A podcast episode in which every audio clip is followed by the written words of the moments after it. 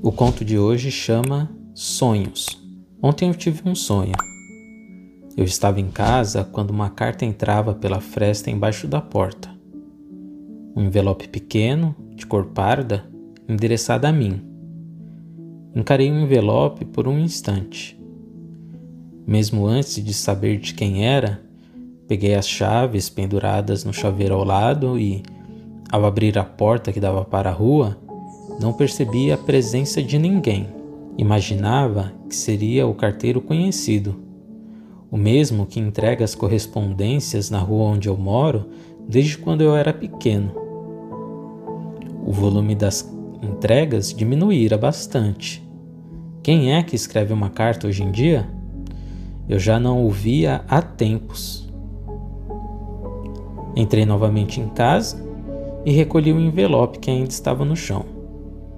Meu nome estava escrito por uma caligrafia muito bonita. Letras finas de traços longos, delicadamente grafadas com uma pena. Um trabalho profissional. Virei o envelope e não havia nada escrito no verso. Apenas um impresso da fábrica que pedia para o remetente se identificar.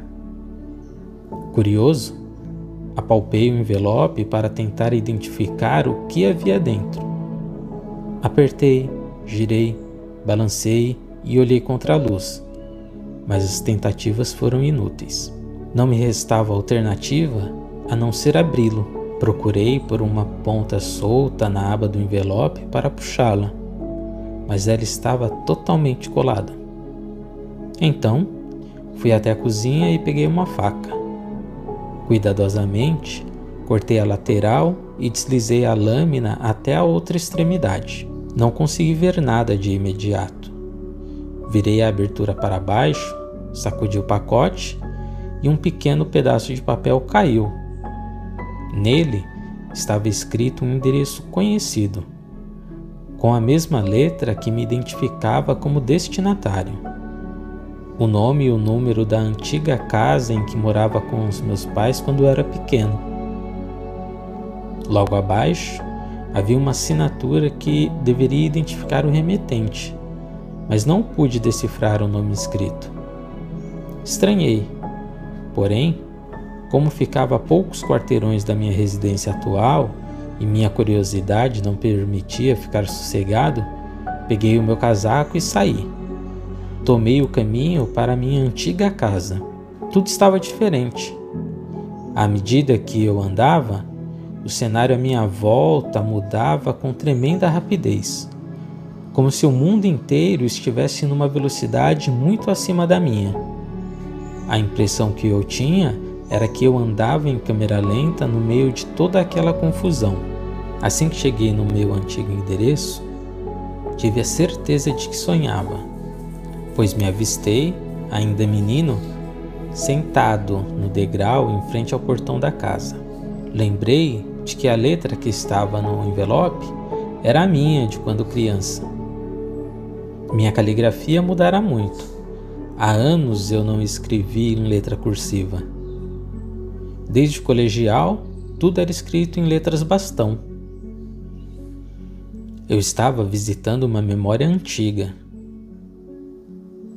eu estava cabisbaixo, triste por ter perdido a partida de futebol no campeonato interclasse da escola.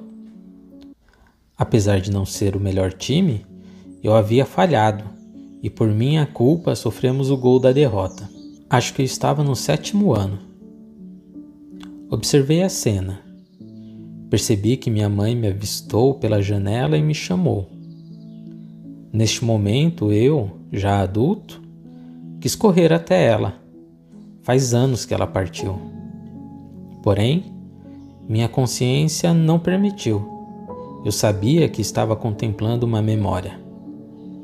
Ela saiu pela porta, caminhou até o portão e sentou-se ao meu lado. Me falou sobre as coisas da vida, sobre as derrotas e sobre como as coisas nem sempre saem como nós planejamos. Ela sabia sobre a partida e imaginou que não tínhamos ganhado, pela minha cara de tristeza. Lembrei-me que no ano seguinte também não ganhamos o campeonato. Não tínhamos o melhor time, mas com certeza vendemos muito caro nossa derrota. Apesar de não termos conquistado o campeonato, nos tornamos muito respeitados. Minha mãe se levantou, tomou minha mão e me levou para dentro da casa. Assim que as duas figuras sumiram porta adentro, percebi que havia outro envelope onde eles estavam sentados. Corri até o local e o recolhi. Era igual ao que havia recebido em casa. E novamente, meu nome no campo de destinatário e sem remetente. Rasguei o invólucro sem o cuidado com que abrira o primeiro. Mais um bilhete, porém, com outro endereço. O local descrito era a casa da minha primeira namorada. Tomei o caminho para lá e, misteriosamente, quando virei a primeira esquina, já avistei o local. Pensei que poderia ser fácil assim na realidade. A casa era bem distante de onde eu estava mas bastou virar na outra rua e eu já estava lá. Me vi caminhando na rua já adolescente, chorando copiosamente, sem ter vergonha alguma de mostrar toda a minha tristeza. Tristeza que só se tem quem é rejeitado pelo grande amor. Ao assistir a cena, fiquei ruborizado. Me perguntei como tive coragem de chorar daquele jeito no meio da rua. Foi engraçado ver que não tive nenhum problema em demonstrar meus sentimentos. Porém, por um momento revivi aquela dor e quase tive a mesma atitude. Enquanto eu me seguia através do caminho, pude notar que uma garota me observava de longe. Ela me chamou tanto a atenção que eu decidi caminhar até ela. Eu a reconheci. A garota era minha esposa. Continuei a seguir o meu eu adolescente. Eu estava a caminho da casa de um antigo amigo. Eu sabia o que tinha acontecido. Passei a tarde inteira com ele e depois liguei para minha casa e avisei que dormiria lá. Aguardei do lado de fora, não sabia o que fazer. Andei em direção ao portão da casa e quando decidi entrar, notei outro envelope na caixa de correio. A caligrafia havia mudado. Era minha ainda, mas em outra fase da vida. Abri o envelope e no bilhete estava o endereço da minha faculdade. Presenciei duas cenas. A primeira, via meu pai acanhado, tentando parar o carro longe da entrada da faculdade que eu havia ganhado uma bolsa de estudos. Ele pensava que eu ficaria envergonhado por causa do carro velho dele. Toda a sensação daquela conquista me veio à mente. Instantes depois, na segunda cena, me via saindo da faculdade após receber meu diploma. Eu estava radiante, empolgado com todas as oportunidades que se abriam para mim. O céu era o limite em meus sonhos juvenis. Entrei no antigo prédio da faculdade e caminhei por entre as salas e corredores. Curioso, procurava por outro envelope. Caminhei até o meu antigo armário e lá estava mais uma carta endereçada para mim. Em cada uma das cenas, um momento marcante da minha vida era relembrado. Eu estava revivendo minhas alegrias e tristezas conquistas e derrotas. Algumas delas eu sabia que haviam me marcado muito, e outras nem tanto. Conversas com meus pais, churrasco com amigos, meu casamento, minhas conversas com Deus e até algumas reuniões de trabalho. Era doído reviver as derrotas, as falhas, as escolhas erradas que eu fizera em todas elas, eu encontrava uma carta com um bilhete dentro do envelope, endereçada a mim. E agora podia ver, eram remetidos por mim também. Parecia que eu estava me guiando através da minha própria vida. Os diversos eu, criança, adolescente, jovem, adulto, e mesmo o eu de agora, mais maduro, me guiando através de tudo que me marcou. Interessante ver como eu encarava cada uma das fases.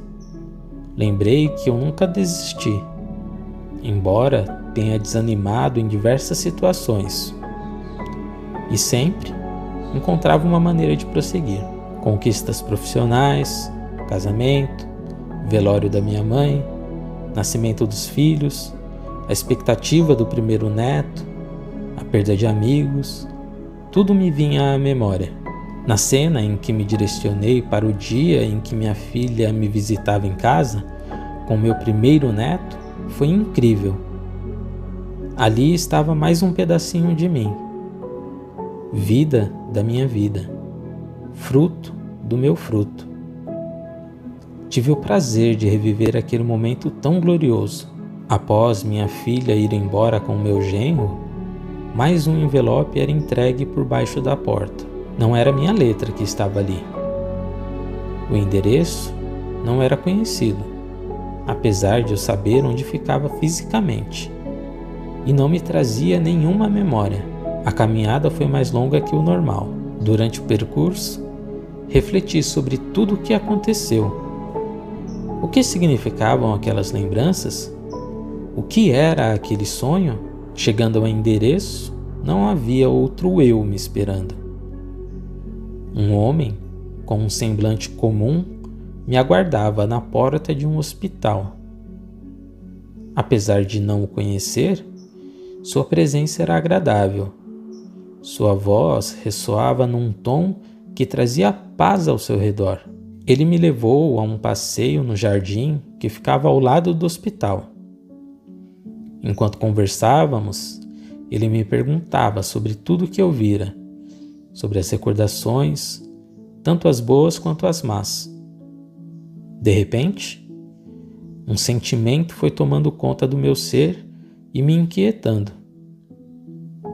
Num esforço monstruoso, temeroso da resposta que receberia, Perguntei: Eu morri?